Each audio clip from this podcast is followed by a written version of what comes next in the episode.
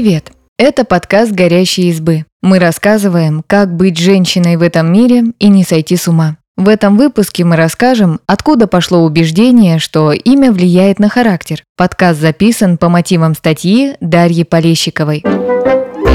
Все Саши смелые и напористые, а Маши добрые и щедрые. Замечали? Мы нет. Чтобы разобраться в этом вопросе, изучили несколько книг про толкование имен и их влияние на характер. Рассказываем, на чем основываются их авторы и почему эти объяснения часто кажутся абсурдными.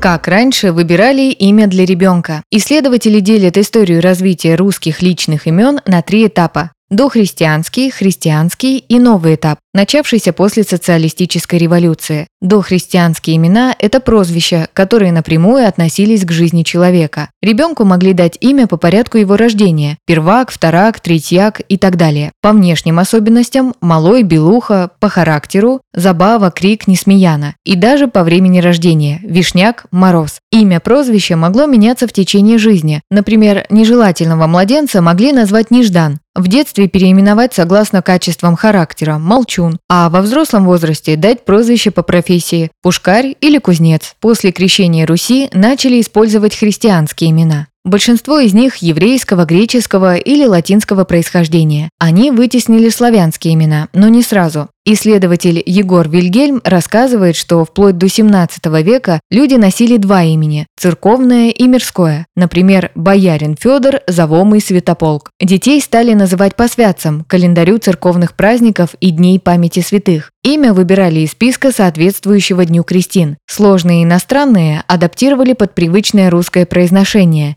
Иоанн стал Иваном, Исидор Сидором, Евстафий – Остапом, а Ксения – Аксиньей. После революции родители получили право называть детей по своему желанию, не ориентируясь на святцы. Выбирали и привычные церковные имена, и заимствованные из других языков. Например, Роберт, Рудольф, Жозефина. И даже придуманные самостоятельно. Для имени могли использовать любое слово, которое казалось родителям современным и благозвучным. Например, название химических элементов и минералов – радий, вольфрам, гранит, рубин. Топонимы системы Волга, Амур, Каир, Арарат, технические термины, например, трактор, турбина, дрезина, отдельный пласт советских имен идеологические, Ревдит, революционное дитя, Роблен, родился быть ленинцем, серп и молот, еще и пишется одним словом.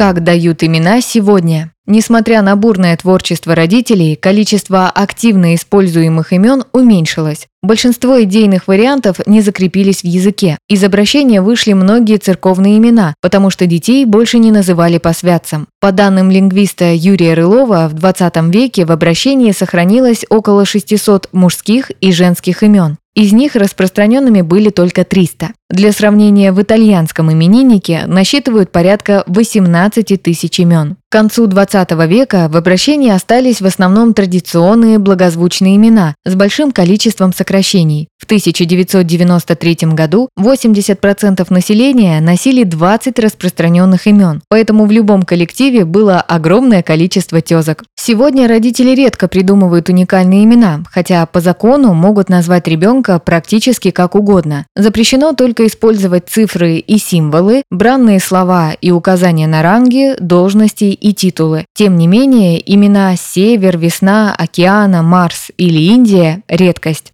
Последние десятилетия количество имен в обращении увеличивается. Возвращаются редкие христианские и славянские имена. Например, в 2021 году, по информации московских ЗАГСов, мальчикам часто давали имена Ярослав, Гордей, Серафим, Лука, Сава, а девочкам – Ева, Есения, Злата как объясняет влияние имени на судьбу и характер человека. Древние люди действительно считали имена магическими. Истинное имя часто скрывали, чтобы враги не могли навредить. Лингвист Юрий Рылов рассказывает, что в XII веке настоящее имя невесты жених мог узнать только в день свадьбы. Сегодня имя потеряло магическое значение. Мир вокруг объясняет наука, а не мифы. Однако продолжают выходить сборники, толкующие значение имен и их влияние на судьбу. Юрий Рылов считает, что такие издания пользуются популярностью из-за стремления рядового читателя упорядочить свои отношения с миром и определить свой жизненный потенциал. Авторы этих книг объясняют влияние имени на человека по-разному. В книге «Имя и судьба» есть несколько теорий. Первая – социальная. Выглядит достаточно разумно. Имя человека может дать представление о его национальности, происхождении, а иногда о возрасте и социальном статусе. Правда, чем свободнее родители в выборе имени, тем меньше проявляется его социальное значение. Вторая теория – эмоциональная. Имя может звучать жестко и резко, или наоборот, нежно и мелодично. Человек с раннего детства слышит свое имя по много раз за день и невольно впитывает эти эмоции. Проблема теории в том, что звучание имени мы воспринимаем индивидуально. К тому же в семье часто используют уменьшительно-ласкательные формы и нежные домашние прозвища. Третья теория основывается на значении. Большинство популярных имен древнегреческого, древнееврейского, древнегерманского, арабского или славянского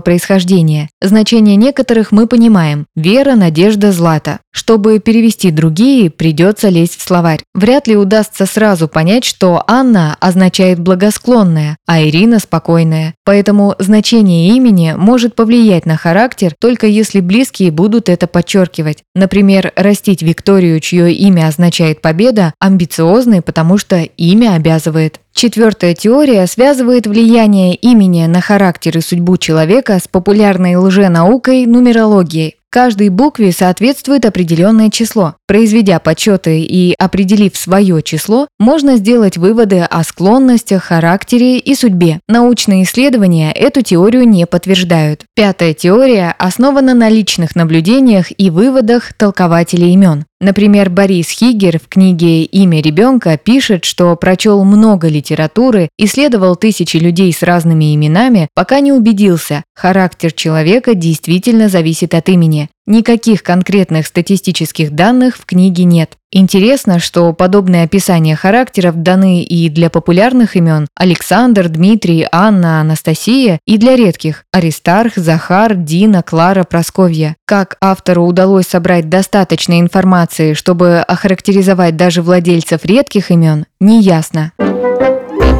Почему не стоит верить толкователям имен? Часто толкователи имен противоречат друг другу. Например, в книге «Имя ребенка» Борис Хигер так описывает характер Константина. Костя растет тревожным ребенком. Позже, уже подростком, Константин умело маскирует свои страхи, выбирая для этого шутливо-ироничный тон общения. Внешне доброжелателен, ровно общается с окружающими, но назвать его своим другом может далеко не каждый. В книге «Имя и судьба» Галины Выдревич находим противоположное описание. Основные черты Константина – воля, активность, общительность, интеллект. Это яркие личности, поведение которых всегда загадка, очень уверены в себе. О Полинах Борис Хигер пишет, что они имеют развитую интуицию, предчувствуют предстоящие события и хорошие хозяйки, запасливые и расчетливые, отличные кулинарки. Описание Галины Выдревич диаметрально противоположное. Полина больше доверяет логике, чем интуиции, считает себя очень умной. К домашнему хозяйству Полина относится холодновато. Иногда описание характера общее, обтекаемое и даже противоречивое. Например, в книге «Имя и судьба» Галины Выдревич о девушках по имени Любовь говорится, что они покладистые и уступчивые, но в то же время эгоистичные, ставящие свои интересы выше всего. Кажется, что характеристика специально написана так, чтобы любой человек мог найти в ней свои черты. Впрочем, нет ничего страшного в том, чтобы читать характеристики имен ради развлечения, а вот следовать конкретным рекомендациям из книг может быть опасно. Если тревожная девушка по имени, например, Светлана, прочтет, что с Александром, Глебом, Дмитрием, Михаилом или Станиславом ее ждет несчастливый брак, это может испортить ей хорошие отношения.